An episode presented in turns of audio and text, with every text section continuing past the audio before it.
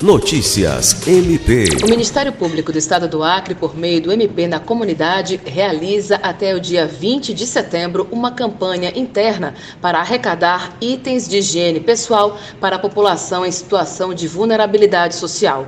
Os kits serão distribuídos durante uma edição especial do programa que ocorrerá no dia 23 de setembro na Catedral Nossa Senhora de Nazaré, em Rio Branco. Poderão ser doados sabonetes, creme dental, escovas de dentes, absorventes higiênicos que devem ser entregues nos pontos de arrecadação, disponíveis em todas as unidades do MPAC na capital. Alice Regina, para a Agência de Notícias do Ministério Público do Estado do Acre.